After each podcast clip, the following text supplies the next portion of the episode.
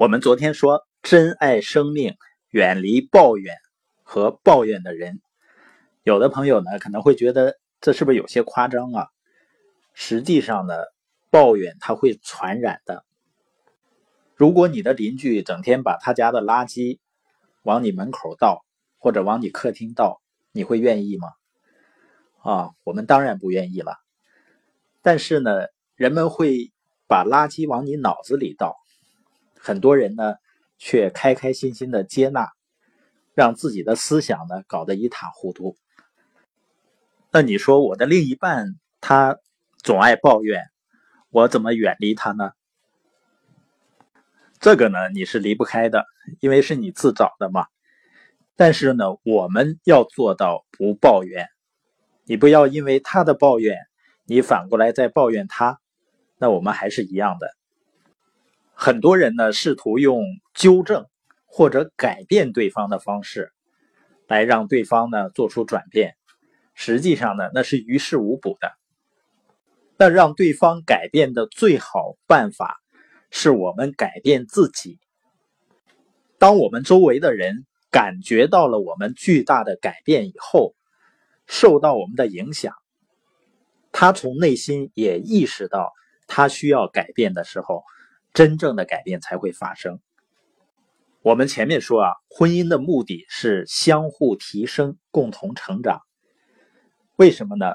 因为不论是情侣啊，还是夫妻，之所以会产生矛盾呢，其实多数都是因为一个人进步了，而另一个人呢还在原地踏步。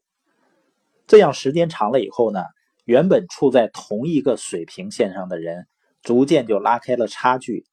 自然而然就会产生矛盾了，所以夫妻之间呢是一定不要相互抱怨的，因为你抱怨另一半的时候呢，他心里肯定不舒服，也不乐意。那他找一个机会呢，你肯定也有做错事儿的时候，他又反过来抱怨你，这样呢就形成一个恶性的循环。我爱人呢，在我们的婚姻生活里是很少抱怨我的，那是不是？我是一个很完美的人呢，肯定不是啊。比如我的表啊，买的时间不长就掉了。生活中呢，有很多让人肯定很恼火的习惯，但是呢，他不会抱怨。你知道为什么吗？啊，是因为我，我就不抱怨他。这一段呢，看上去、听上去好像是在自我表扬，是吧？实际上，当你理解了抱怨根本就没有任何益处的时候，我们就不会在抱怨上浪费时间了。你比如说呢，我们家才买来钢琴，啊，我爱人呢很喜欢，就开始擦呀，啊，开始摆放饰品，摆放东西。结果呢，摆着摆着，不小心呢，把一个相框碰掉下来了，那个。相框的那个角呢，正好砸在那个钢琴的那个板上，就能看出一个很明显的一个痕迹，白色的痕迹。我当时呢，正好在旁边，当我看到那个情形的时候呢，也不由自主的哎呦了一声，然后呢，我就什么话都没说，就走开了。为什么什么话都没说呢？因为如果这个时候你去抱怨他。为什么这么不小心啊？那有用吗？你发现那个坑还在。实际上呢，人做错了事情呢，他自己心里都明白，他也会有内疚感。如果你这个时候说他呢，那他就心里平衡了。我虽然做错了呢，反正你也说我了，那就扯平了。但是如果你不说他呢，那当我把新买来的车。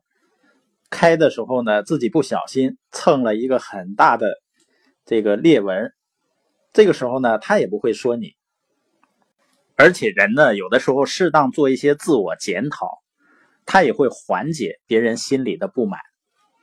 因为说实话，我们自己的毛病，我们周围的人实际上是看得一清二楚的。我记得有一次呢，我家里那个地板啊，两块地板中间的那个铜条松了。然后呢，我心血来潮，我说我来粘一下。